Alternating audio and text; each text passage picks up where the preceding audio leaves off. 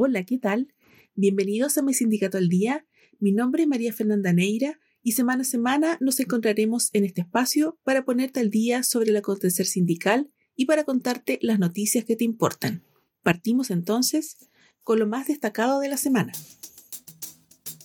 Con urgencia legislativa ingresará el proyecto que extenderá el postnatal de emergencia por 60 días más a contar del 1 de octubre y hasta el 30 de noviembre. De este modo, serán las comisiones de Hacienda y Trabajo Unidas las que analizarán el texto legal. Así lo afirmaron las ministras del Trabajo, Janet Jara, y de la Mujer, Antonia Arellana, en compañía de senadoras y senadores que impulsaron esta medida a través de un proyecto de acuerdo que fue respaldado de manera unánime luego que en septiembre pasado venciera la aplicación de la licencia médica preventiva parental.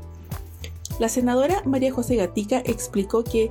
esta es una decisión muy importante que adoptó el gobierno porque abrió la puerta a una discusión que en un momento parecía perdida para casi 27.000 madres que nos pedían que no las dejáramos solas. La senadora destacó la disposición de las ministras frente al tema, lo que demuestra que cuando conversamos, aunque tengamos posiciones políticas diferentes, podemos llegar a acuerdos en el Palacio de la Moneda se llevó a cabo la primera sesión del Consejo Asesor en Salud Mental del Ministerio de Salud. El trabajo de esta instancia se enmarca en la Semana de la Salud Mental y en la estrategia de gobierno Construyendo Salud Mental que busca fortalecer el liderazgo y la gobernanza, mejorar los servicios de salud mental, además de la promoción de la salud mental y la prevención del suicidio, fortalecimiento de la respuesta a emergencias y fortalecer datos, evidencia e investigación. El subsecretario de Salud, Cristóbal Cuadrado, destacó que los 13 integrantes del Consejo Asesor para la Salud Mental fueron seleccionados en base a una convocatoria pública y abierta que buscó representar distintas perspectivas cuentan con expertise que va desde su experiencia como personas que han padecido algún problema de salud mental, líderes comunitarios, personas que vienen desde el mundo de la academia, así como trabajadores y trabajadoras de la salud. Una multiplicidad de saberes y experiencias que nos permiten contar con un consejo asesor que va a entregar insumos y acompañar al Ministerio de Salud en el proceso de construcción de las políticas públicas.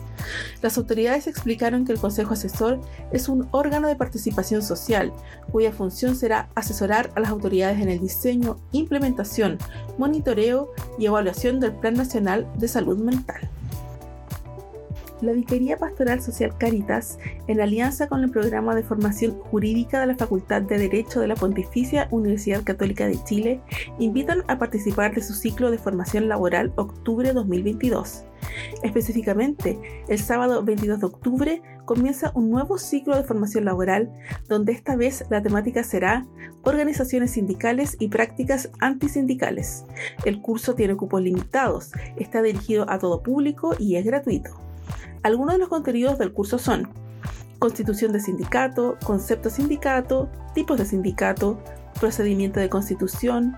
directorio sindical, elección, horas de permiso sindical y fuero, patrimonio sindical, comprender la administración del patrimonio sindical y responsabilidades derivadas de ello, etc.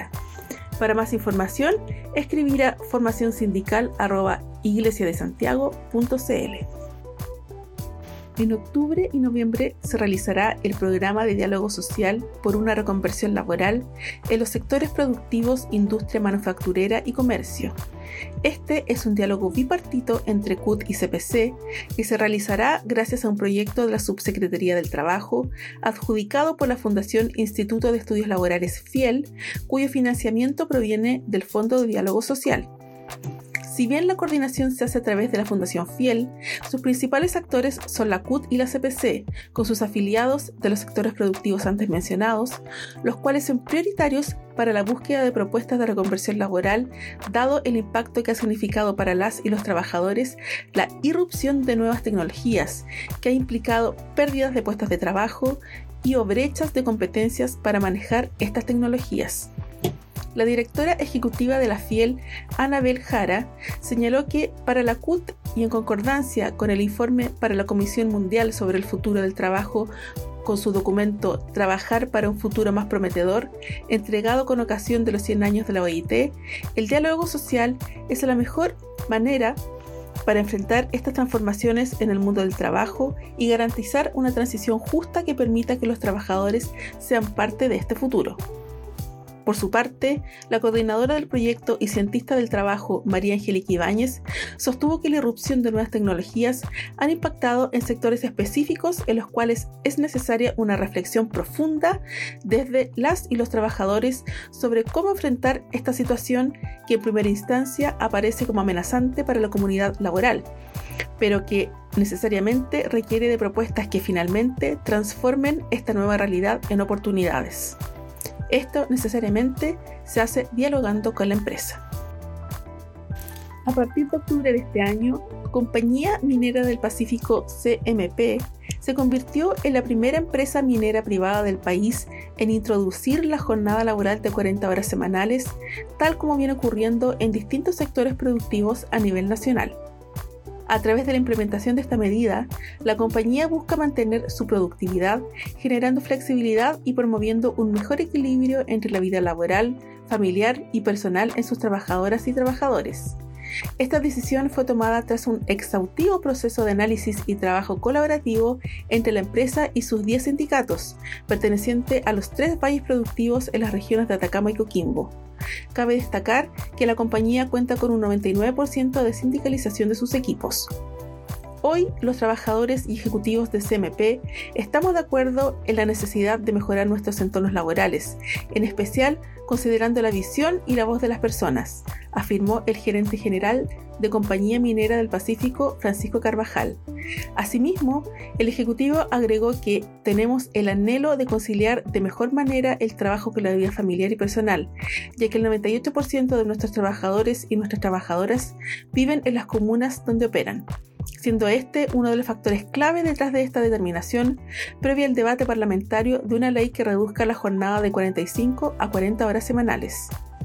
La medida fue bien recibida por el presidente de la Federación Nacional del Hierro y Acero, Carlos Moya, quien indicó es un win-win para nosotros y valoramos que la empresa haya querido dar este paso.